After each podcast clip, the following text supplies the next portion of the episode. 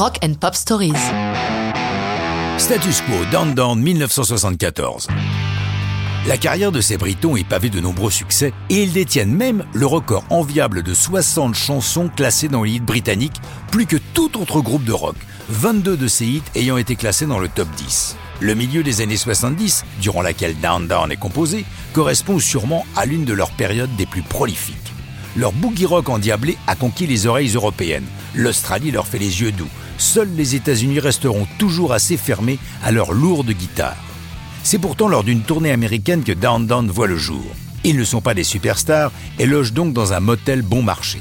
Francis Rossi, leader et fondateur du groupe, déjeune dans un petit resto proche, avec en tête l'intro de sa nouvelle chanson qui tourne en boucle.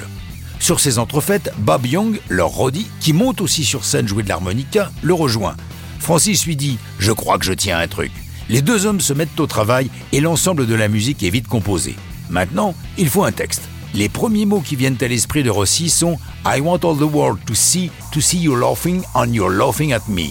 Pour lui, ces mots s'adressent à son ex-femme, mais aussi à la presse britannique, pas toujours tendre avec eux. Tout se met en place assez facilement, mais Rossi et Young butent sur le refrain. Pour l'instant, ils ont intitulé la chanson Get Down, ce qui pose problème car au même moment, le chanteur Gilbert O'Sullivan a un gros hit portant le même titre.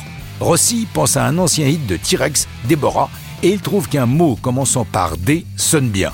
C'est Bob qui propose Pourquoi pas Down Down?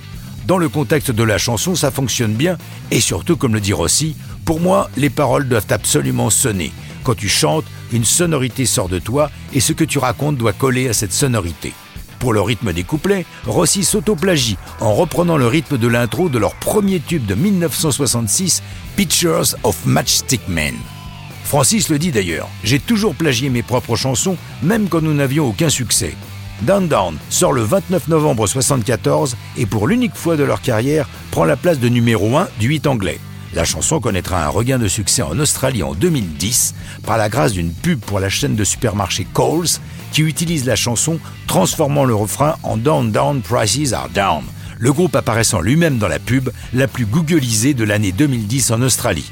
Status Quo connaîtra d'autres succès, en particulier avec In the Army Now, mais ça, c'est une autre histoire de rock'n'roll.